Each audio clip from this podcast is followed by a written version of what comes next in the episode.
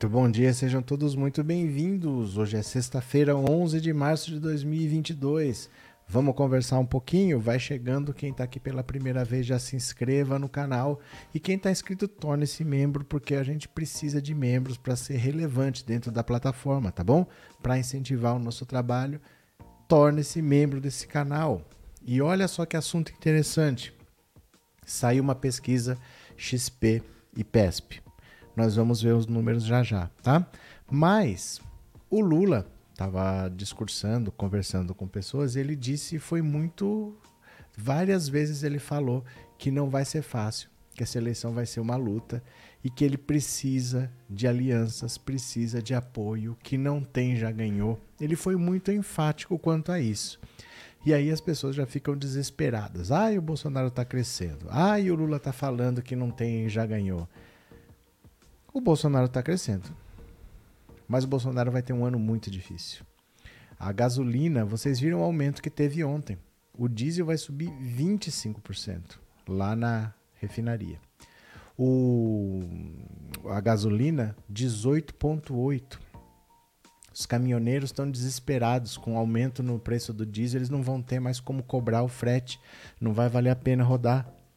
Aí o Paulo Guedes, que está preocupado só com a eleição, está querendo segurar o preço não de todos os combustíveis, mas só do diesel, para evitar uma greve dos caminhoneiros. Aí dane-se a dona de casa que vai ter que comprar gás de cozinha caro, dane-se o rapaz que está com uma moto aí entregando no iFood. A gasolina vai continuar subindo, o GLP vai continuar subindo, ele quer segurar só o diesel.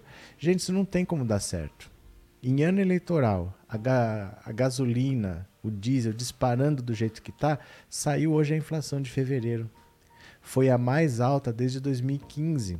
A inflação já passou de 10% nos últimos 12 meses. Acredita-se que até o final do ano a gente tenha uma inflação que vai ser pressionada pelo aumento dos combustíveis. Se estava previsto um valor, pelo menos um ponto, um ponto e meio a mais a gente deve ter só por causa dos combustíveis. Então, quando o Lula fala que não vai ser fácil, não é porque ele está com medo e não é porque a vida do Bolsonaro está fácil. É que uma eleição nunca é fácil. Vencer uma eleição, percorrer o Brasil, o Lula está fazendo isso pela sexta vez, ele sabe do que ele está falando. E muita gente pode achar, por exemplo, quando eu falo que eu acho que o Lula vence, quando eu falo que eu acho que vence até no primeiro turno. Uma coisa é você achar que vai vencer, outra coisa é você achar que já venceu. O que o Lula está falando é: não existe o já ganhou. Não tem essa de já ganhou, vai ter muito trabalho.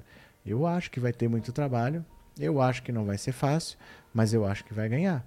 Então são coisas diferentes, tá? Quando eu falo para vocês que eu acho que vai ganhar, isso não quer dizer que então que é clima de já ganhou. O clima de já ganhou é que não precisa fazer nada. Pelo contrário, eu não acho que é situação para não fazer nada. Eu falo para vocês, tem que trazer o Alckmin, sim, tem que conversar com o centro, tem que conversar com a direita, tem que fazer alianças, tem que costurar acordos, porque vencer o bolsonarismo não é fácil. O bolsonarismo sempre existiu, só faltava o Bolsonaro. É uma força que quase elegeu Aécio, quase elegeu Serra, todos tiveram mais de 40%. Agora eles migraram para o bolsonarismo, mas são os mesmos eleitores lá do PSDB do passado, das eleições para o segundo turno, que era Lula, é, era PT, PSDB, PT, PSDB. São esses eleitores, eles sempre estiveram aí. Eles são uma força, né? Mas que vai ter trabalho, vai. Não quer dizer que não vai ganhar. Eu acho que deve ganhar. Eu acho que deve ganhar até no primeiro turno por uma questão matemática. O Sérgio Moro não tem muita cara de que vá até o final. Quanto menos candidatos, quanto menos os votos se distribuem, maior a chance de alguém vencer no segundo turno. Se tivesse mais candidatos, cada um pegando uma, uma dando uma mordida no eleitorado, fica difícil um candidato ter mais de 50%, porque os votos vão se pulverizando. Mas com pouco candidato, tem praticamente dois. Se o Sérgio Moro desistir, Ciro Gomes ficar com esse 6% dele, vai ter praticamente dois com dois é praticamente sem segundo turno. É praticamente, não dá para afirmar, mas é praticamente, né? Então vamos ver com calma a pesquisa XP e PESP. Vamos ver? Olha, vamos lá, pesquisa XP e PESP.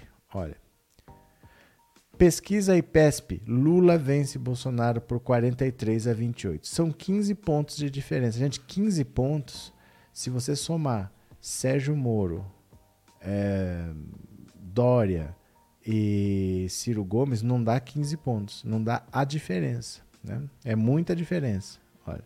Pesquisa IPESP divulgada nesta sexta-feira, patrocinada pela XP Investimentos, mostra que o ex-presidente Lula se mantém na liderança para voltar à presidência da República, mas com Jair Bolsonaro se aproximando pouco a pouco.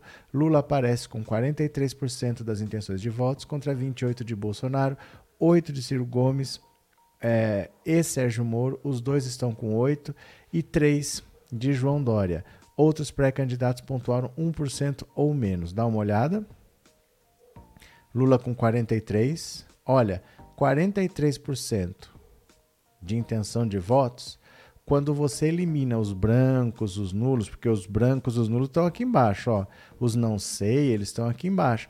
Quando você desconsidera isso aqui, esses 43, eles pulam para 45, 46. Falta muito pouco para vencer no primeiro turno. Você já vai chegando muito próximo dos 50. Se esses votos do Ciro Gomes, pelo menos a metade migrar, o pessoal vendo, olha, tá faltando pouco para ganhar no primeiro turno. Vamos resolver logo. Não vamos dar chance pro azar. Vamos matar. Metade migra do Ciro Gomes para lá. Mata. Mata no primeiro turno. Tá? Olha, no levantamento anterior do mesmo instituto, divulgado em 25 de fevereiro, Bolsonaro aparecia com 26. Então foi de 26 para 28, 2% é a margem de erro, tá? O chefe do governo federal teve, portanto, crescimento de dois pontos dentro da margem de erro. Lula se manteve com 43. A diferença no segundo turno, entretanto, continua grande. Lula tem 53, Bolsonaro tem 33. A distância é de 20 pontos percentuais. Lula também vence todos os outros candidatos no segundo turno. O levantamento realizado entre 7 e 9 ouviu mil pessoas por telefone, a pesquisa por telefone, por meio do sistema CAT e PESP. A margem de erro é de 3,2 pontos percentuais para mais ou para menos e o nível de segurança é 95,5, tá? Então, olha só, a gente está vendo numa eleição em que o Bolsonaro cresceu, oscilou, oscilou dentro da margem de erro. Dois pontos, a margem de erro dessa pesquisa é 3 e ele subiu 2 é dentro da margem de erro. Ele pode estar no mesmo lugar, pode ter subido, pode ter caído. 2% para lá ou para cá acontece. O Lula está estável. E lá embaixo está o Moro empatado com o Ciro Gomes. É isso aí a eleição, tá? Disso daí dificilmente vai fugir sem que alguém desista. Está bem estabilizado já há vários meses. O Lula não está subindo para vencer assim, olha, 45, 48, 49. Não, estabilizou nesse 43, 44 o Bolsonaro estabilizou nesse 25, 26, 28 por ali, e os outros estão se matando lá pela medalha de bronze e acabou. Não passa disso, tá? Cadê? Lula vai vencer com a vontade de Deus. Se ele a força do mal não prevalecerá, quando Lula começar a discursar na campanha, a inflação vai cair. Como assim? Como assim, Denir? Qual é a relação? Me explica aí. Seja no primeiro ou no segundo, é Lula presidente. Cadê? Dessa vez não tem fakeada. Bom dia, já abasteceu o carro hoje? Eu estou pensando, se o posto vier aqui, eu abasteço. Porque está tão caro que para ir até o posto, eu estou pensando se vale a pena ir. Eu quero saber se o posto vem aqui para abastecer. Bom dia, Antônia. O Lula esteve em Natal, falou justamente isso: a eleição só está ganha quando sai o resultado, vamos trabalhar. Pois é. É, aqui em Ilhéus, Lula já ganhou no primeiro turno. Lula, presidente do Brasil, esquerda sempre estamos juntos até o fim, Antônio. E vamos ver agora o que o Lula falou sobre o já ganhou. Esse é o cenário. Nós vimos o quanto ele tem, quanto o Bolsonaro tem, vimos tudo. Agora vamos ver o que ele falou sobre o já ganhou. Venham comigo, bora. Não existe essa de já ganhou, diz Lula. Olha, o ex-presidente Lula fez ontem um alerta à militância sobre o clima de já ganhou na pré-campanha presidencial petista e disse que disputa, a disputa será acirrada. Pré-candidato do PT à presidência, Lula lidera as pesquisas de intenção de voto mas sondagens recentes têm mostrado a redução da diferença do petista em relação ao seu principal adversário, o presidente Bolsonaro. O ex-presidente disse que para enfrentar a eleição, será preciso fazer uma ampla aliança e defendeu a construção de acordos, inclusive com ex-adversários, como parlamentares que apoiaram o impeachment da ex-presidente Dilma Rousseff em 2016. Há uma plateia cheia de mulheres, de movimentos populares e de partidos de esquerda. Lula repetiu por duas vezes que a luta não será fácil e deu um recado: não existe essa de já ganhou. Eleição a gente só sabe o resultado depois da apuração. O petista procurou justificar suas negociações políticas com um leque amplo de partidos e disse que será preciso muita habilidade para construir alianças e conviver com pessoas que não têm o mesmo perfil ideológico.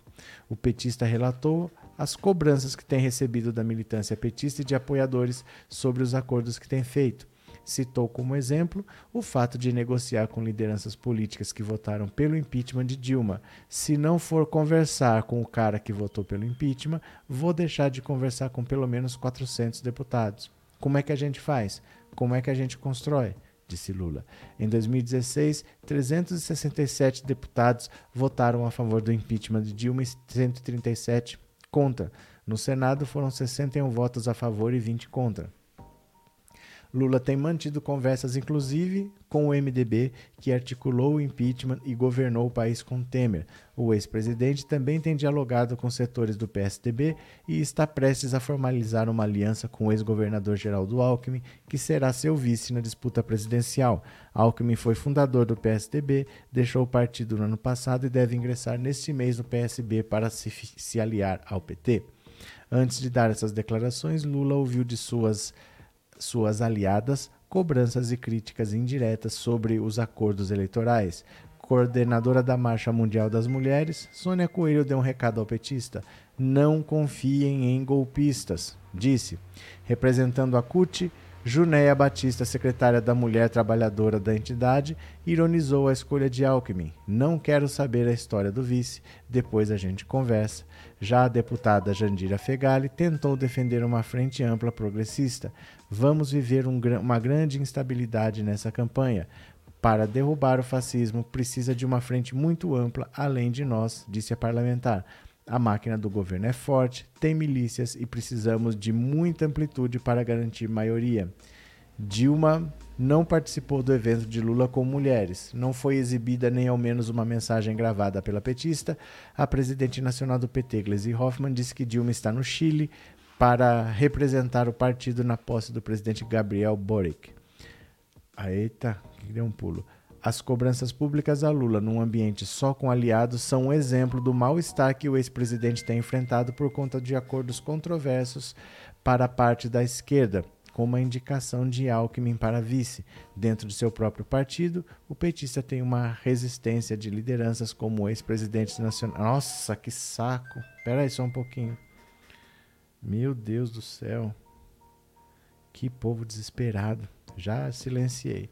Dentro de seu próprio partido, o petista tem a resistência de lideranças como do ex-presidente Rui Falcão e José Genuíno. Na próxima semana, a direção do PT fará duas reuniões da executiva e do Diretório Nacional para tentar pacificar a situação e acertar um discurso em relação a Alckmin na vice. No evento de ontem, está acabando. No evento de ontem, Lula fez um aceno às mulheres e disse que, se eleito, pretende fazer uma reforma política para garantir a paridade em relação aos homens na política. O ex-presidente prometeu ainda que não permitirá o garimpo em terras indígenas, diferentemente do que foi aprovado na Câmara, e disse que vai rediscutir o papel da Petrobras para fortalecer a petrolífera. Antes do encontro com as militantes, Lula disse em entrevista à Rádio Tatiaia de Minas que busca uma aproximação com o PSD no estado e quer construir uma aliança com o prefeito de Belo Horizonte, Alexandre Calil, pré-candidato ao governo mineiro. Calil está em segundo nas pesquisas atrás do governador e pré-candidato Romeu Zema. Estou esperando para ver se Calil vai ser candidato. Quando ele se afastar da prefeitura, quero conversar e estabelecer uma possibilidade de construir uma aliança política com o Calil. Ufa! Olha, desse cenário todo, o que, que a gente tem que entender? Não é fácil fazer política. E uma grande parte da esquerda não entende isso. não conseguem entender que não é fácil. Eles acham que o Lula tem que ir lá, tem que ir para a guerra e tem que ir desarmado, tem que ir de peito aberto, não pode fazer aliança, não pode conversar com ninguém para ajudar. Ó, oh, eu vou por aqui, você me ajuda por ali. Não, não pode fulano, não pode fulano, não pode fulano, não pode fulano, mas vai lá e se vira, vai lá e faz tudo sozinho. A gente às vezes exige demais das pessoas. Você querer que o Lula faça tudo sozinho e não quer que ele tenha uma aliança que facilite o trabalho dele, é, não é fácil. O Brasil é um país complexo, é um país heterogêneo, é um país que está em crise, está dividido. Pode ter certeza que esses 30% que o Bolsonaro tem, perdendo a eleição, vai tudo para a oposição. No dia seguinte estão batendo panela, estão revoltados. A loira do posto vai aparecer. Né? A gasolina está R$ reais, ela não aparece, mas deixa começar o governo Lula que ela vai aparecer. Todo esse pessoal que passa pano para o governo não vai passar pano para o governo Lula. Então a gente tem que entender qual que é a situação. Tem que ter sabedoria, tem que ter lucidez e a esquerda normalmente não tem. Se não tiver mais o Lula, se ele não participar mais de eleição, quero ver quem é que vai costurar aliança, quem é que vai sabe, conseguir, sabe? É, o meu objetivo é aquele ali. Tá, eu, isso aqui também é importante. Não é que não seja, mas eu não vou conseguir fazer os dois. Os dois eu não consigo. Então eu não vou abrir mão disso aqui isso aqui talvez fique para um segundo mandato. A gente vê como faz. É saber negociar com isso. Porque você não consegue fazer tudo o que precisa, né? E sozinho, pior ainda. Cadê? Esses boatos espalhados pela direita de que Lula já ganhou a estratégia para enfraquecer a campanha. Já houve situações anteriores que usaram essa tática. Mas César, deixa. Já eles, né? Nem para manifestar nas ruas o nosso apoio a Lula a gente faz e aí quer que o homem resolva tudo sozinho. É, e assim, é, a gente tem que entender também que a campanha não começou. Então, o Lula não aparece na TV, não dá entrevista há mais de sete anos, eu acho que para Globo, nem para SBT, nem para Record, nem para Band. Quando começar a campanha, vai ter que falar. Porque se não fala, para falar com um, tem que falar com todos. Não posso escolher com o que eu quero falar. Eu tenho que dar o mesmo tempo para todos. Então aí ele vai começar a aparecer. É uma campanha que sequer começou. Né? Você achar que já ganhou, nem começou o jogo, nem o juiz não apitou o começo do jogo, você está achando que você já ganhou. Você tem que jogar. Você tem toda a chance de jogar e ganhar, mas tem que jogar. Vai levar um tempo porque tem a partida para transcorrer. Então a nossa partida vai até outubro. Mas eu, eu sou otimista e eu acho que vence no primeiro turno ainda, viu? Cadê? É, Moro e Deltan têm que pagar pelos seus crimes cadeia, disse o Alex. É, não adianta Bolsonaro chorar, espernear, é Lula 2022, vai ser difícil reconstruir, mas acredito que países investidores irão olhar novamente para o Brasil. Lula sempre foi respeitado e diplomático. Raquel, provavelmente sim. A questão é, é que às vezes leva um tempo, né? Até que você faça um investimento, ele gerar resultados leva um tempo. Às vezes, para implantar uma fábrica nova de qualquer coisa, eu levo três anos. Até que você traz a estrutura, traz o maquinário, monta tudo. Não é coisa de dois meses. Às vezes, para ela estar tá produzindo, pode levar três anos e vai dar resultado quando no final do governo Lula. Sendo que até lá ele já sofreu o diabo. Então, não é tão simples, tão rápido assim, né? Se o Bolsonaro baixar a, a força a gasolina, quais são os efeitos políticos? Gilberto, você é Uber? Porque muitos Uber, Uberes, Uber quem tem é vaca, né? Vaca que tem Uber. Vários Ubers, Uberes fica estranho, porque Uberes é vaca que tem Uber.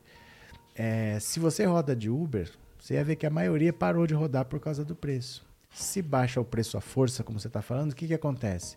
vai todo mundo querer voltar a rodar. Ó, baixou, agora vale a pena. Vou voltar a rodar de Uber. Eu estava fazendo coisa de ônibus, já posso fazer de carro. O consumo aumenta. E o consumo aumentando, vai faltar gasolina, porque nós não temos mais refinaria. O governo Temer e o governo Bolsonaro foram vendendo as refinarias. Aí falta gasolina. O que tem que fazer? Tem que importar gasolina cara. Porque lá no exterior tá caro. Está atrelado ao preço internacional, que é em dólar. Então, se você quiser baixar a força, no fim você acaba aumentando. Não tem muito por onde fugir, porque o consumo aumenta, não vai ter gasolina para todo mundo se baixar o preço. Para baixar o preço, tem que ser ao longo do tempo. Então você fala assim, ó, eu quero abaixar de 8 para 6. Você vai fazer esse essa queda no preço ao longo de dois anos. Então, cada mês baixa um pouquinho, cada mês baixa zero não sei o que, zero não sei o que. Eu sei que para subir é rápido e para cair tem que ser para subir é rápido e para cair demora. Mas a gente tem que esperar, porque se cair de uma vez, vai todo mundo querer gastar gasolina e vai faltar gasolina. E aí o preço sobe do mesmo jeito, né? Então é isso. Né? Ontem à noite eu tive dificuldade de achar Uber no centro do Rio, imagine. É, tá assim agora, viu? Wanda, obrigado pelo super sticker e obrigado por ser membro, viu? Muito obrigado, muito obrigado mesmo. Já imaginou se o Lula cansar dessa ladainha e não se candidatar mais? O que será desses raivosos da esquerda? Glória, é, parece que o Bolsonaro é um idiota. Parece que qualquer um vai lá e ganha. Mas só tem o Lula na frente dele. Não tem ninguém nem com a metade da pontuação do Bolsonaro. Não é fácil, não. Se, eles, se o Lula desistir, o Bolsonaro está eleito. Né? Na Bahia, todo apoio é para o melhor presidente que esse país já teve. Valeu, Antônio Barreto. Cadê? É, o ex-presidente Lula vai ganhar, mas não vai ser fácil. Nós petistas temos que ter os pés no chão. Não é só ganhar que não vai ser fácil. Governar. Governar vai ser dificílimo governar. Ninguém nem sabe que país vai ser entregue. Ninguém nem sabe o que está sendo planejado lá, porque eles inventam, por exemplo, olha, eu vou baixar o preço da gasolina bancando a diferença. Então, ao invés de subir 20 centavos, eu boto lá, tó, o seu dinheiro está aí. Agora, essa diferença de 20 centavos eu boto de dinheiro da União, do Tesouro Nacional. Só que essa conta vai ter que ser paga um dia, vira uma dívida, né? Eu tenho que tirar esse dinheiro de algum lugar para poder fazer para fazer, por exemplo, um subsídio. E aí você pode deixar, às vezes, para o outro governo pagar. Aí você é bonzinho porque você não deu aumento, e o outro vai ter que dar dois aumentos seguidos, porque ficou um ano sem dar e ainda tem a conta que você deixou. É bem complicado governar, bem complicado, viu? Se não houver união das esquerdas, deixar o ego de lado, pode sim perder as eleições. Cada povo tem o governo que merece. Osmar, eu vou dizer que o problema não é esse. O problema não é a união das esquerdas. Eu acho que você não tem noção do tamanho da esquerda. Porque assim, é, esquerda no Brasil é praticamente só o PT. Os outros são muito pequenos. O PSB, por exemplo, não se coloca como um partido de esquerda. O PSB se coloca como um partido de centro. Então você tem assim, o PT com 53, 54 deputados, eu não sei quanto que está hoje, mas é por aí, 53, 54. Você tem depois o PDT com 25 se não me engano, o PDT tem 25. E os outros, o PSOL tem 7. O PCdoB eu nem sei, tem pouquinho. Acabou. Não tem muita mais coisa além do que isso. Então o que vai fazer a diferença não é união de esquerdas. Isso, esse é o erro do foco. Não é a união das esquerdas que vai fazer a diferença. É a união com o centro e com a direita. É essa que faz a diferença. É muito mais importante se unir ao Alckmin do que se unir ao PSOL. O Alckmin acrescenta muito mais no Congresso para você governar, não para voto, não é para voto, mas para você governar, para costurar acordos, para você conseguir, por exemplo, 60% para aprovar uma PEC, para revogar o teto de gastos, eu preciso de uma PEC. São 60%. A esquerda não chega a 30%. Pode ser que cresça. É previsível que cresça. Se o presidente for de esquerda, é normal que venha uma onda de esquerda, mas não chega a 60% nunca. Talvez chegue a 30%. Hoje está em torno de 20%. Não dá para fazer nada. Você entendeu? Então não é isso, é união das esquerdas, senão não vai ganhar. Isso daí não faz tanta diferença. A esquerda é muito pequena. O que faz diferença é a união com o centro e com a direita. Certo? Cadê quem mais? Cadê, cadê, cadê?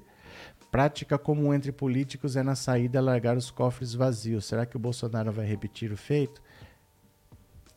Ele vai deixar a conta para pagar, ele não vai deixar o cofre vazio.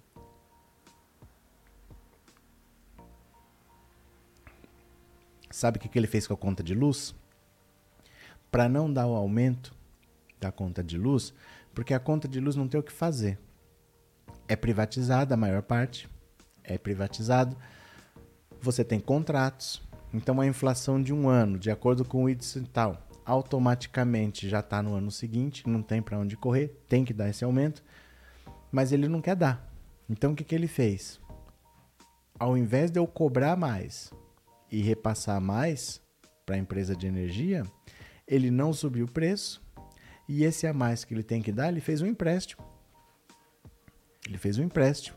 Então ele está pagando o valor como se ele estivesse cobrando mais, só que ele não está cobrando mais, ele está cobrando a menos e fez um empréstimo, um empréstimo para completar. Consequências, no ano que vem, você teve um ano que não teve aumento, aí para você ir para o valor certo, você vai ter que dar um aumento de dois anos num só, e você ainda tem a dívida que ficou para trás para pagar. Não vai ser fácil, vai ser bem complicado, vai ser um ano bem difícil, viu? Eu acho que o vice do Lula fosse outro, Lula teria mais chance de ganhar no primeiro turno. Cosma, você não está pensando certo. O vice não é para ganhar, é para governar. O Lula tem chance de ganhar no primeiro turno até sem vice. Até sem vice, ele tem chance de ganhar no primeiro turno. Mas o problema é para governar se você visse fosse outro, eu já sei o que, que é isso. É birra com Alckmin. Qualquer outro. Você acha que é mais fácil com qualquer outro. Então, se fosse o Tiririca, seria mais fácil? Não, você acha que é alguém de esquerda. Se fosse o José Genuíno, se fosse a Dilma, se fosse o Boulos, não seria mais fácil para governar. Na hora de governar, você não ia ter apoio. Para eu ter um apoio, por exemplo, para eu tra trazer o PSD, o partido do Kassab, eu vou ter que ceder alguma coisa para ele. Ou eu não vou ter candidato ao Senado, ou eu não vou ter candidato ao governo do estado, eu vou ter que fazer um acordo. Então, é desse acordo que vem o apoio que eu preciso para não sofrer processo de impeachment. Gente, não dá para a esquerda ficar fechada dentro dela. Não dá. Não dá. É preciso buscar alguém lá na direita para trazer para o barco, senão não vai, viu? Esquerda, eu não sei porque a esquerda não entende isso. A gente já está falando desde outubro. Esquece esse negócio de vice de direita. Ó, o próprio Lula, deixa eu pôr aqui de novo, ó. O próprio Lula já falou isso tem muito tempo, quer ver? Ó, presta atenção, presta atenção. Governei esse país. Quando eu cansei de perder eleições, eu disse ao PT que eu não queria mais ser candidato para ter 30% de voto. Que eu precisaria arrumar mais 20% de voto. E esse 20% não estava dentro da esquerda. Esse 20% estava no centro e até no centro-direita. Certo. Eh, tem que parar de se iludir que o vice vai ser de esquerda. O Lula nem cogita essa possibilidade porque não acrescenta nada. Ele já tem a esquerda. E a esquerda é pequena. A direita é muito maior do que a esquerda no Brasil. Tem um monte de gente que nem entende de política. Mas o eleitorado de esquerda e o de direita, eles não são iguais. A direita é muito maior. Tem a direita que é muito maior, tem esse pessoal que não é nem direita nem esquerda porque não entende nada de política mesmo, e tem o pessoal da esquerda que é um grupo pequeno. Não dá para governar só com a esquerda, tá? Não dá, tem que ser alguém da direita para ajudar a fazer alianças e conseguir os votos que você precisa, porque eu tenho certeza que no primeiro de janeiro o Lula vai estar tá tomando posse ali o Bolsonaro já está aqui com o pedido de impeachment na mão, sem o Lula ter nem assinado a posse ainda, o Bolsonaro já vai estar tá lá com o pedido de impeachment na mão, viu? Cadê? Geraldo, bom dia. Vice não elege, mas derrota, já dizia Aureliano Chaves. Não elege, mas derrota.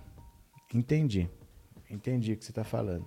É que assim, olha, o importante é que você tem que trazer, você tem que conversar com as pessoas é muito importante o que o Lula fez. Ó, para quem não entendeu ainda quem é o Bolsonaro, o Bolsonaro é um cara de extremíssima direita. E quando ele era deputado, ele achou 100 mil malucos que votavam nele para deputado. Então, se ele não perdesse esses 100 mil, a eleição do seguinte estava garantida. E ele fez isso por sete mandatos. Aí, esses mesmos 100 mil, ele direcionava para votar em deputado estadual no Flávio. E esses mesmos 100 mil, quando era eleição na prefeitura, ele direcionava para votar no Carluxo na Câmara. Tava tudo divididinho, bonitinho. E ele se acostumou a só falar para esse público dele. Aí ele vira presidente. Esse público é suficiente para eleger um deputado, não para eleger um presidente. E aí ele não conversa com o Brasil, ele só fala no cercadinho, ele só fala na própria live, ele só fala para esse público. Então, como ele não fala nem com a direita, nem com a direita, por que, que o Lula foi lá e pegou um vice de direita? Para conversar com a direita. Ele, a esquerda o Lula já tem, o centro ele consegue chegar, com o Alckmin ele chega na direita. A hora que o Bolsonaro perceber que ele não pode ficar falando com o gado para sempre, ou ele perde a eleição e quiser conversar com a direita, o Lula já conversou há muito tempo.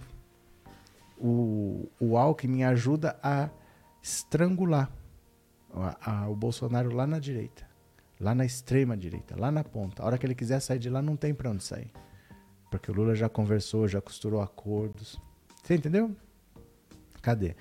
A esquerda não quer ver e acabar estragando a presidência para esse Bozo novamente, parece criança birrenta.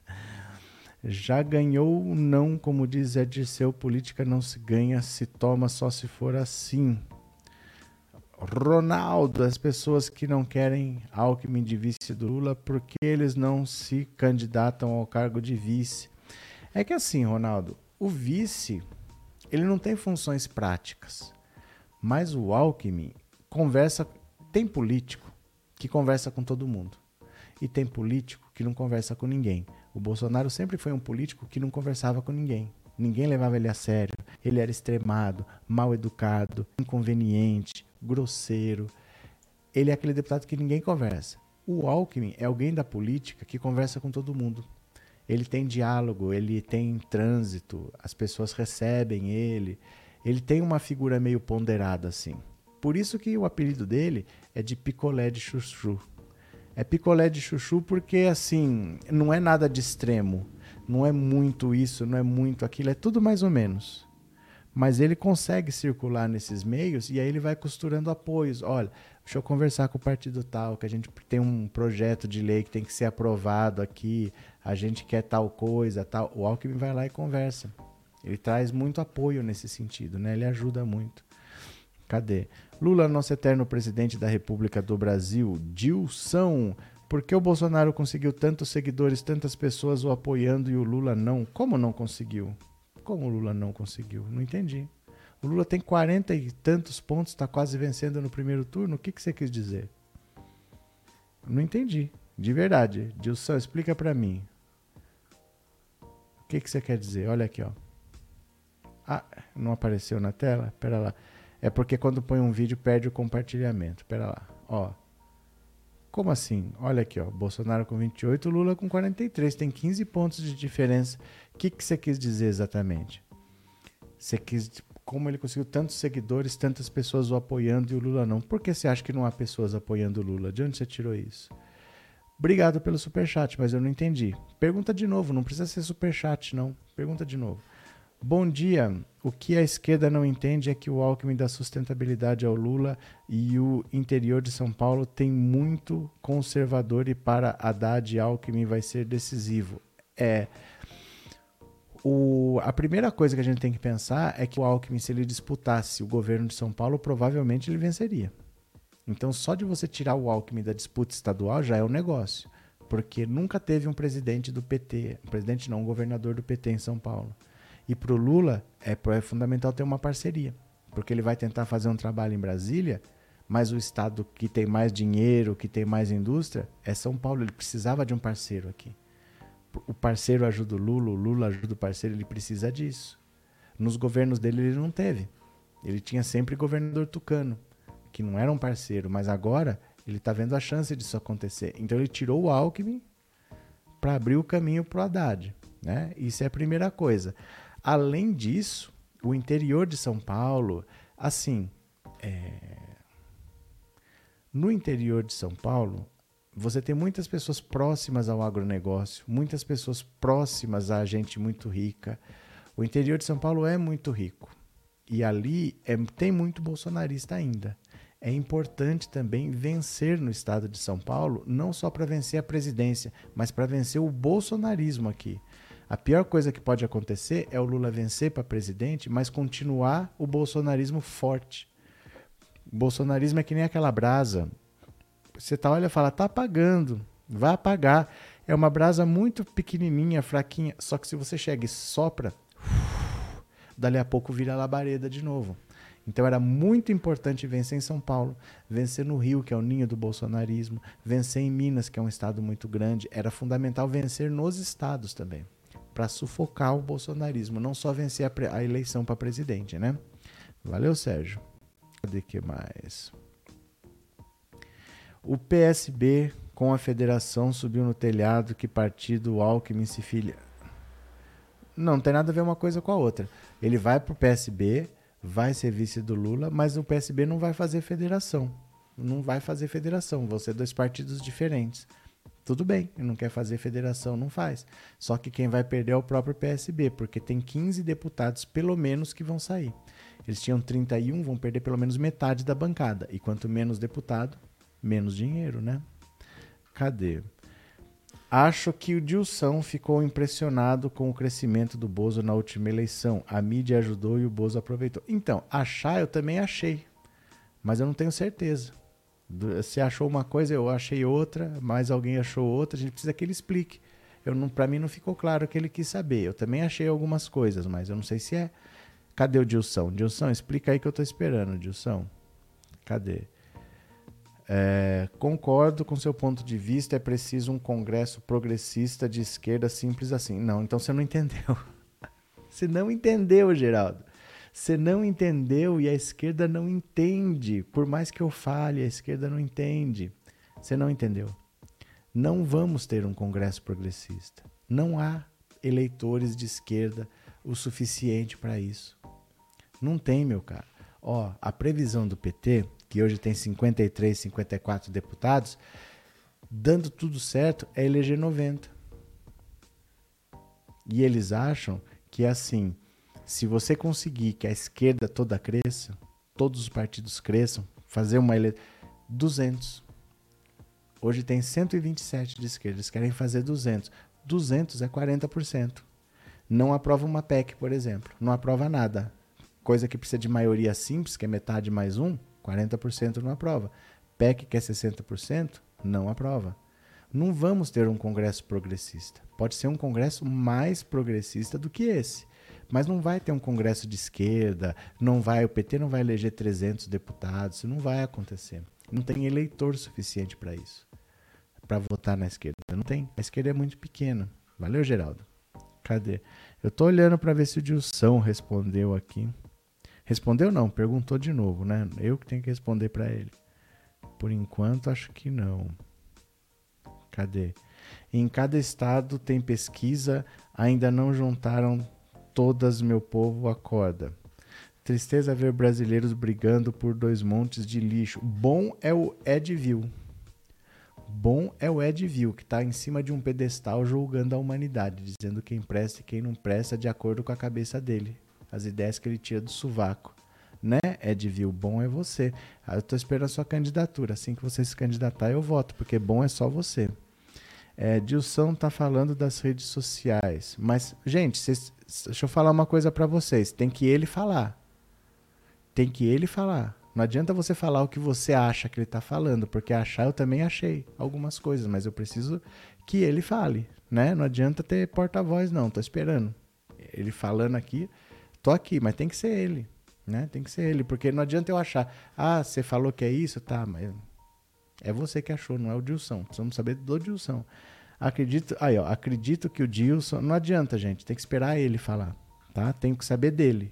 Tem que saber dele, porque você pode achar e eu posso achar outra coisa, mas e o Dilson? Vamos ver, deixa ele falar. É, gostando ou não do Alckmin, Lula deu um checkmate nos adversários com essa escolha. Não, o Alckmin, o Alckmin é uma atacada de mestre. É uma atacada de mestre, porque ele encurrala o Bolsonaro na extrema direita. É muito difícil o Bolsonaro sair de lá agora. Então ele tem 28, ele pode subir para 30. Acredito até que chegue a 30, 32, mas dali ele não passa. Porque ele não conversa com pessoas fora da extrema direita. Como é que ele vai passar? Ele, ó, sem eu chegar para você e falar, fulano, eu sou candidato, preciso do seu voto. Como é que você vai votar em mim se eu não peço o seu voto? Você não sabe que eu sou candidato. Você tem que falar com as pessoas. E ele não fala, ele só fala na live, ele só fala no cercadinho, ele não dá uma entrevista para a imprensa normal, ele só dá para aqueles veículos que são totalmente passapanistas. É muito difícil que ele cresça. Ele se fechou lá. Se ele quiser se fechar, ele vai ter que conversar com a direita, não só com a extrema direita. E com a direita o Lula já está conversando, né? Cadê? Cadê? Cadê o Dilson? Responder aqui, Dilson. Quero dizer seguidores nas redes sociais. Dilson, é o seguinte, são coisas diferentes. Ter seguidores e ter apoio são coisas diferentes, porque o Neymar tem um monte de seguidor. Tem vários motivos que levam uma pessoa a ter seguidor. O Luva de Pedreiro tem um monte de seguidor. Você entendeu? É muito mais fácil você unir as pessoas pelo ódio. O ódio une, o ódio repercute, o ódio dá engajamento, sabe? É, quando você tem um discurso extremista como o Bolsonaro, num país em que as pessoas são muito racistas, as pessoas são muito homofóbicas e são muito machistas, o Bolsonaro representa muitas pessoas. O brasileiro é muito racista, muito homofóbico e muito machista. Bolsonaro é isso tudo. Então, ele consegue ter esse fator de engajamento que é instintivo, não é racional.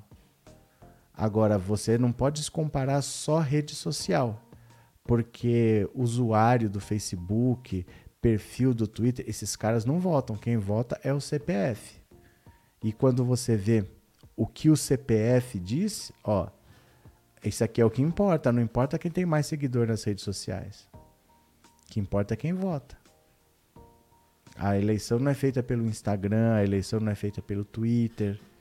Mas esse engajamento todo, vejam os canais de extrema direita como eles crescem. Eles crescem porque esse pessoal se abraça. Todo mundo sabe, ó, vou te dar um exemplo claro. A mineração. Mineração na Amazônia, ilegal, em terras indígenas, o desmatamento, todo mundo que está mexendo com isso sabe. Tem que aproveitar. Tem que aproveitar porque é o último ano. O Bolsonaro não vai se reeleger. Qualquer governo que entre não vai dar para a gente essa mamata que o Bolsonaro dá. Então vamos destruir o que a gente puder esse ano. Botaram o regime de urgência lá, vamos aprovar mineração em terras indígenas. É tudo na correria, porque eles sabem que tem que ser agora. Do mesmo jeito que eles têm esse sentimento, tem que ser agora, porque vai acabar. Quem admira um cara que é racista, um cara que é homofóbico, um cara que é machista, sabe que só tem esse cara. Não vai aparecer outro Bolsonaro com o mesmo discurso desse jeito. Então eles se apegam ao Bolsonaro. Eles não deixam o Bolsonaro passar porque é a, é a chance deles falarem tudo o que eles sempre quiseram falar. E, mas não podia falar, pegava mal, né? pegava mal. O Bolsonaro era um cara bizarro. Só ia na Luciana Jimenez, só ia no CQC, no Pânico. Até que as pessoas começaram a falar: é, eu concordo. Tem um monte de coisa que eu concordo. Eu não concordo com tudo, mas tem um monte de coisa que eu concordo. Então isso engaja. Isso engaja. O Bolsonaro representa muitas pessoas porque ele é muito racista, muito homofóbico e esse grupo se fecha. Porque eles sabem que não vão ter outra chance dessa na vida. De ter um outro governo que deixa eles fazer o que eles bem entendem. Né? É muito por aí, mas assim, rede social não vota, né? Nós, o povo pobre, vamos eleger o Lula porque foi o único presidente que olhou para o povo brasileiro. Saulo. O Guedes colocou a culpa no aumento dos combustíveis à guerra e o Bozo nos governos anteriores. Diga-se os governos Lula e Dilma esbravejando que não fizeram investimentos e roubaram tudo. Denise, presta atenção. A culpa é da guerra. Em 2003, durante o governo Lula, os Estados Unidos invadiram o Iraque. Nem por isso a Petrobras cobrou o preço que está cobrando hoje. Né? Eu achava, eu acho até interessante ele falar que a gasolina está alta por causa da guerra, porque antes a culpa era dos governadores. A culpa era do governador, que a culpa era do ICMS. Agora parece que não é mais, porque o Bolsonaro estava querendo intervir, o Bolsonaro queria segurar os preços, mas não era governador a responsabilidade? Parece que não é, porque agora ele está querendo intervir e falar que a culpa é dos governos do PT, dos governos anteriores, é engraçado, né? Porque se a Petrobras era tão roubada, se tinha tanta roubalheira no governo do PT, Agora que acabou a roubalheira, que é o, que é o governo que não tem corrupção, que não rouba e não deixa roubar, não devia estar tá mais barato? Acho que devia estar tá mais barato, porque você não tem mais roubalheira, como eles dizem, é um governo que não tem corrupção, deveria estar tá mais barato, então. Eu não sei. Mas para mim eu acho muito engraçado falar que é por causa da guerra. Porque eu achava que quem mandava nos preços era governador, né? Antônio, professor, é difícil explicar debate político para as pessoas. O bom é o Brasil inteiro se juntar para derrubar esse monstro. Vamos ser mais faz? Como é que é? Vamos ser mais faz. O que, que é isso? É, Leonardo, ei, é que fim deu aquele processo que você entrou com a intenção de fazer uma propaganda milionária referente à vacina? Ah, ei, é isso? Eu. Aquele processo lá, é, o governo se defendeu, disse que ele tem a prerrogativa de fazer propaganda, disse que não tem nada de irregular, que ele vai gastar e tudo bem. E ficou por isso mesmo. E ficou por isso mesmo. Eles acham que é normal o governo querer fazer propaganda quando já estão até tirando a, a, obrigatoriedade de máscara. No Rio de Janeiro, máscara não é mais obrigatória. No estado de São Paulo, em ambiente aberto, não é mais obrigatório. Agora eles resolveram gastar 215 milhões e a Procuradoria Geral da República achou que está normal, que está tudo certo. A gente faz o que a gente pode. Né? A gente vai até o nosso limite de cidadão. A gente vai lá, pede para investigar. Eles acharam que está tudo certo. Então está tudo certo. Né? Cadê? Esse Bozo só falta perguntar cadê o governo que não faz nada. Mas ele fala isso. Indiretamente, ele fala. Quando ele culpa, a, a, a culpa é disso, a culpa é daquilo, a culpa é daquilo outro, a culpa é daquilo outro. Ele é o governo. Ele está na presidência, ele está sentado naquela caneta por um motivo. Então ele, ele tem que fazer alguma coisa, não é ficar falando que a culpa é dos outros, porque se ele está sentado nessa cadeira, se ele tem uma caneta na mão, ele que tem que fazer alguma coisa, né? Cadê? A gasolina já foi dois reais, mas o salário mínimo era abaixo de 300 reais. O valor baixo não significa nada quando o salário também era. Eric, não sei de onde você está tirando esses números, tá? Não sei de onde você está tirando esses números. A sua comparação não é justa. Sabe por quê? Porque no governo Fernando Henrique, o salário mínimo era 60 dólares. O salário mínimo era 60 dólares. Hoje, 60 dólares seriam 300 reais o salário mínimo. Só que, olha a evolução do salário mínimo. Quer ver, ó? Hum.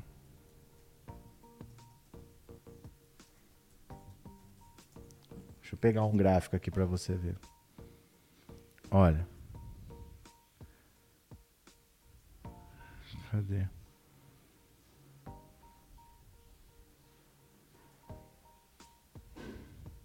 Deixa eu pegar um gráfico que pegue o período todo aqui.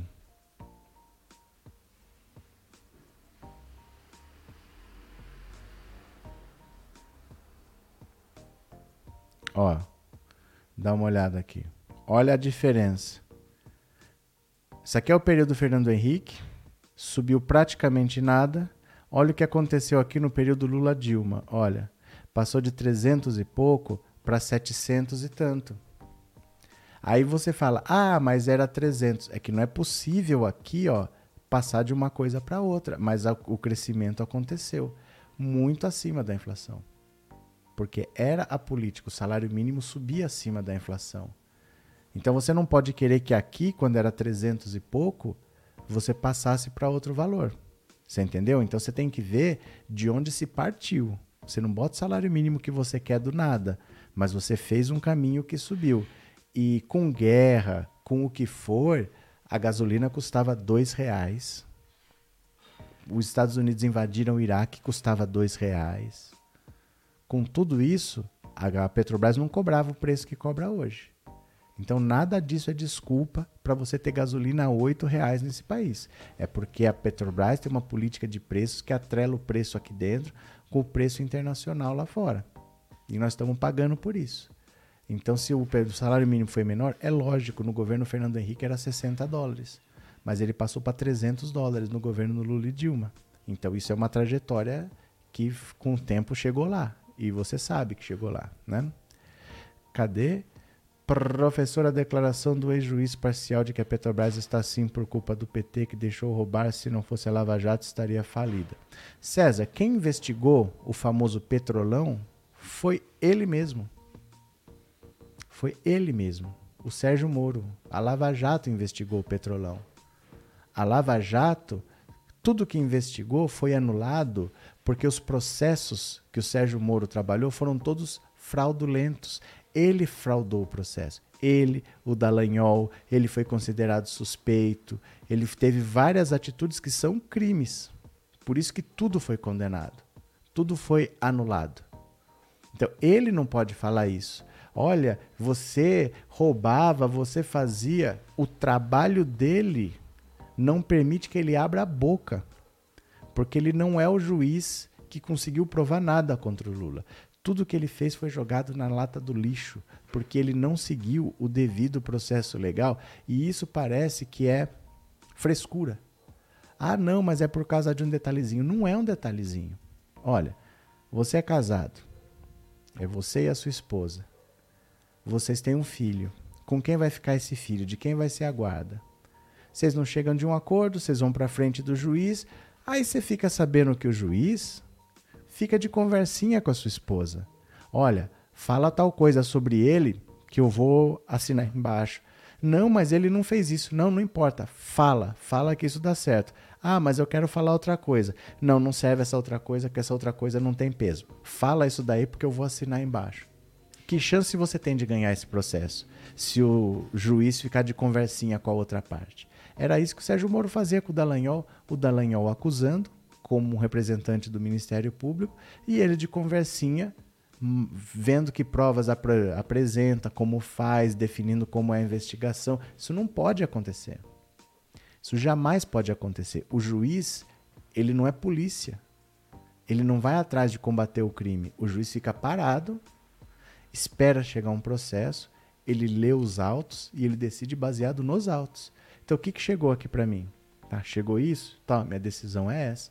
Ele não tem que ficar dando ordem para o Ministério Público, faz isso, faz aquilo, faz aquilo. Isso é completamente contra a lógica de você ter um julgamento justo. Porque você não tem juiz. Você não tem juiz. O juiz é parte da acusação. Então você não tem juiz, né? Por isso. Cadê? É... Vão procurar a turma de vocês. Você é quem? Você é quem, no fim das contas? Posso saber? É... Cadê? Os Minions não tem mais lives, só na quinta-feira quando o Asqueroso faz a dele. Fiquei sabendo hoje. Eu achava que o canal do Monark tinha sido desmonetizado, porque ele tem um canal dele. O, o, o Flow, que era o Igor e o Monark, o Monark já tinha um canal e o Igor tinha um canal. Aí eles formaram o Flow. Eu achei que o canal do Monark estava desmonetizado. O Flow está desmonetizado. O Flow tá desmonetizado tem três semanas, desde que o Monark falou que falou. Galera tá se ferrando, eles estão perdendo as lives mesmo, porque quando você desmonetiza, o YouTube também não mostra. Ele vai mostrar uma live monetizada para ele ganhar dinheiro, não uma live sem monetização. Né? É, professor, eu aprendi uma. Não adianta discutir com bolsonaristas. Não, isso não adianta. Isso não adianta. Porque ele não vai mudar. Se ele viu a pandemia, se ele viu a corrupção no Ministério da Saúde, cobrando um dólar por dose de vacina. Se ele viu o governo da saúde querendo comprar a tal da Covaxin, que ninguém nunca viu em nenhum país falar que está aplicando essa Covaxin.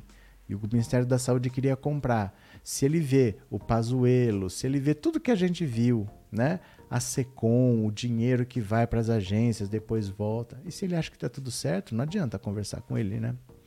Cadê? Na verdade, o Moro já deveria estar preso por tudo do mal que ele fez para o Brasil. É que assim, Fabiano, essa frase, praticamente, vocês deveriam riscar do vocabulário de vocês, esse já deveria estar preso. Porque a gente está no Brasil. As leis são as leis brasileiras. A justiça é lenta. A justiça é cheia de juiz igual Sérgio Moro não só na primeira instância, mas no Tribunal Regional, na segunda instância, no STJ, no STF. Não tinha lá, ahá, uhu, o faquinha é nosso? Não tinha in Fuchs we trust? A justiça tem lado no Brasil. E as leis não são perfeitas. E o juiz que julga não é perfeito. Então você acha, ah, ele já deveria estar preso, já deveria. Essas coisas são difíceis de falar no Brasil. Porque pelo andamento normal, as pessoas demoram muito para ser presas. E o juiz, ele não paga pelo, pelo que ele faça como juiz. Ele vai pagar, por exemplo, se ele sair ali e matar um cara. Mas eu mandei você para prisão e não era para ter mandado, o juiz não responde por isso. Fica por isso mesmo. É parte do processo. O juiz é um ser humano, ele pode errar. Se ele errar um julgamento, é normal. Fica por isso mesmo. O que a gente vai fazer? Né? Agora, o Sérgio Moro tá bem ferrado com o contrato que ele fez com a Álvares e Marçal, essa empresa para onde ele foi trabalhar, mas estão investigando. Você quer ver, ó? Eu até separei uma notícia aqui que eu vou ler de noite. Olha, quer ver, ó? Deixa eu pegar aqui. Cadê?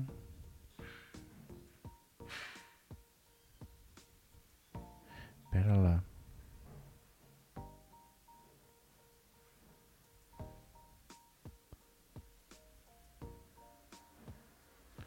Quer ver? Pera lá. Pera só um pouquinho. Eu vi essa notícia aqui agora há pouco. Cadê? Deixa eu ver se eu acho aqui. Estão pedindo o Ministério Público de Contas pediu todos os valores lá do Sérgio Moro. Deixa eu ver se eu acho aqui. A situação dele é bem complicada com esse contrato aqui. Será que saiu na Veja? Onde que saiu?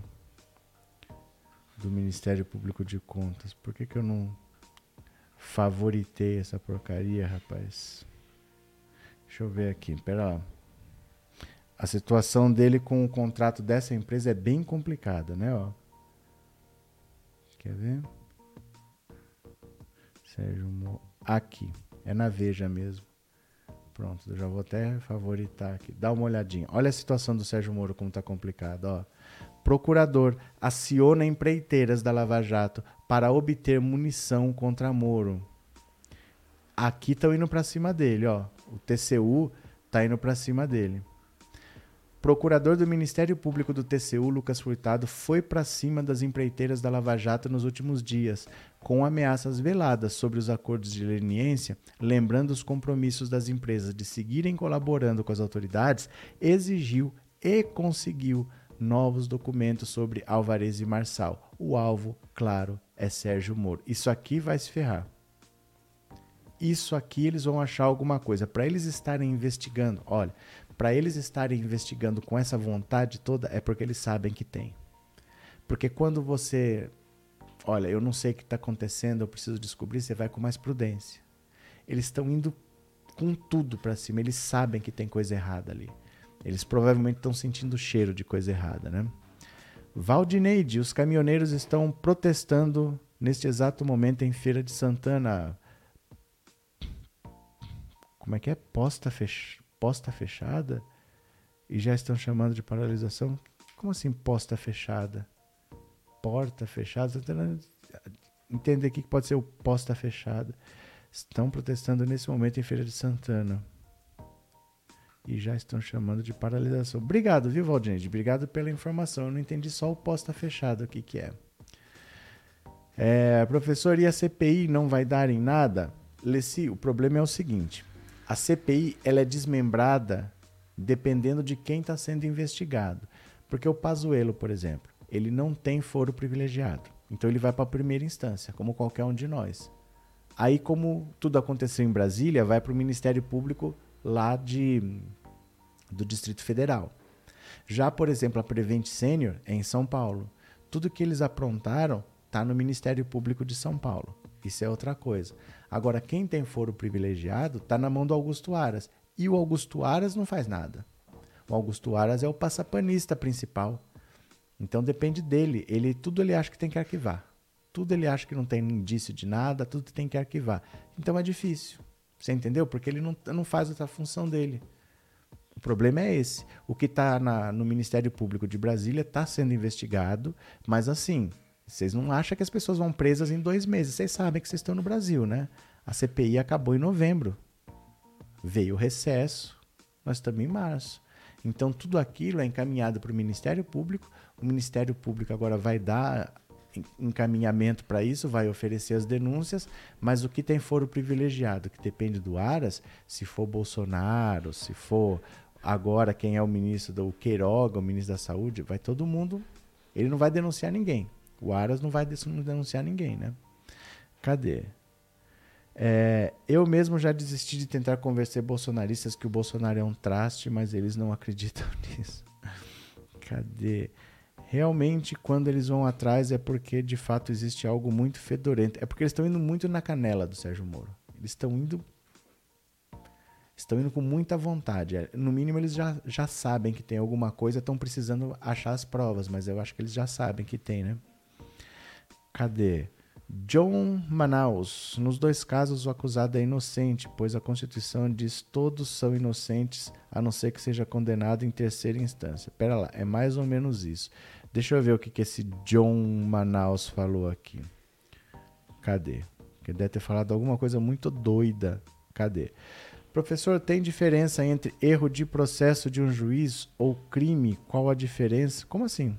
Erro de processo ou crime? O que, que você quis dizer? Tem diferença erro de processo ou crime? Eu não entendi o que você quis dizer. Por exemplo, um juiz que mandou um cara para cadeia por engano, é isso que, que é o erro do processo de um juiz? É isso que você está dizendo? O cara achou que ele era culpado, mas depois provaram que não era? Ou crime? Eu não entendi. O que, que você quis dizer exatamente? Não entendi não, viu? Cadê? É, professor deve ser Porto, mas não sei. Não sei. Acho que ela quis falar pista. Ah, pista fechada. Isso. É isso mesmo. Pista fechada. Agora faz sentido.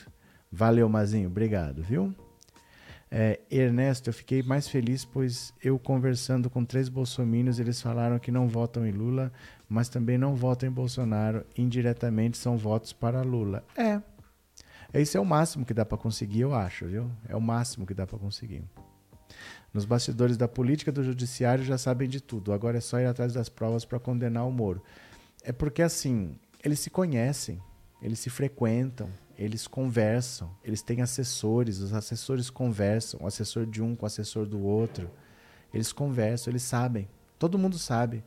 Vamos fazer uma CPI para investigar. Eles já sabem o que eles têm que procurar. Eles já sabem onde é que está. É que a CPI tem o poder de polícia, né? Eles vão lá e, e executam. Mas eles já sabem tudo quando eles fazem uma investigação, né? Demétrios, boa tarde. Essa pressão pode levar uma régua à desistência. É mais um motivo que resultará na vitória de Lula no primeiro turno. Essa pressão e mais a decisão da ONU, porque o Lula tem um recurso na ONU e o recurso vai, vai ser finalizado em maio. Em maio vai sair a resposta e a ONU vai ficar com Lula. Vai dizer que ele foi perseguido pelo Sérgio Moro, que ele foi impedido de participar da eleição. Isso no meio da campanha eleitoral. O Sérgio Moro vai ser desmoralizado. E além disso, tira o argumento do Bolsonaro. Vai, vai chamar ele de ladrão até quando? Porque o STF já disse que não. Agora é a ONU que está dizendo que não. Vai falar até quando? Né? Tira o argumento dele. Cadê? Os bolsomínios arrependidos que conheço que votaram em branco, agradeço. Quem não se informa é melhor não votar mesmo. Ai, cadê? Professor, o John Manaus é gado? Não, eu percebi que é gado, mas eu não entendi o que ele quis dizer.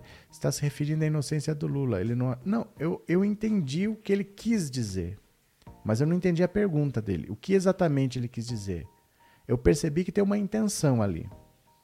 Que ele quer comparar duas coisas como se fosse um paradoxo para você ser obrigado a perceber alguma coisa. Eu entendi a intenção que está por trás.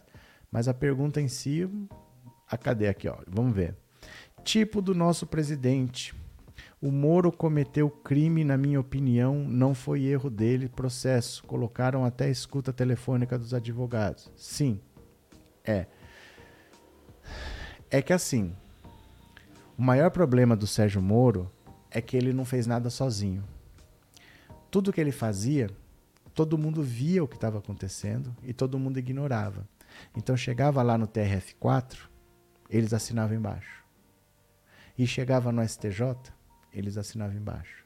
E chegava no STF, eles assinavam embaixo. Então, para você ver por que, que o Sérgio Moro fazia o que fazia, você vai ter que ver por que, que as outras pessoas viam o processo absurdo deles e assinavam embaixo. Então não deve ter muita disposição do sistema judiciário de punir o Sérgio Moro, porque está todo mundo envolvido. Está todo mundo no TRF4 envolvido, no STJ envolvido, no STF envolvido. Metade da, do STF era lavajatista. Como é que faz agora para dizer que o Moro estava errado? Mas ele não fez nada sozinho, porque tudo que ele fez foi confirmado depois por outros. Então, será que todo mundo vai ter mesmo essa vontade de punir o Sérgio Moro? É bem provável que não. Pelo trabalho dele, não. Pelo que ele fez no processo, não. Mas por essa consultoria, por, essa, por esse contrato estranho, ninguém sabe o que o Sérgio Moro fazia. Ele ficou alguns meses nos Estados Unidos e voltou com alguns milhões no bolso. Não tem nada que justifique esse salário. Não tem ninguém fazendo o que ele fazia. O Sérgio Moro saiu da empresa, eles não contrataram ninguém. É tudo muito estranho. Se eles conseguirem provar isso, por aí pega. Mas pela atuação dele é muito difícil, porque ele não fez nada sozinho. Todo mundo sabia e todo mundo assinou embaixo, né? Cadê? Verdade, quem não pesquisa, na verdade, para não para não fazer M, melhor não votar para não complicar, mas tudo que o povo quer é sair deste pesadelo. Ó, eu vou parando por aqui porque deu meio-dia tá? A live da um almoço é para ser curtinha, a live da manhã. Então deu uma hora de bate-papo. Foi bom conversar com vocês, valeu a pena. É, Lula tem que fazer aliança com todos para tirar esse bolso lixo. Fechou. Então, ó, eu volto às 19 horas. Eu posso contar com vocês? Vocês vão estar aqui. Muito obrigado a todo mundo que participou, viu? Deixa eu só finalizar aqui, ó. Prontinho. Um grande beijo, até de noite e Tchau. Valeu.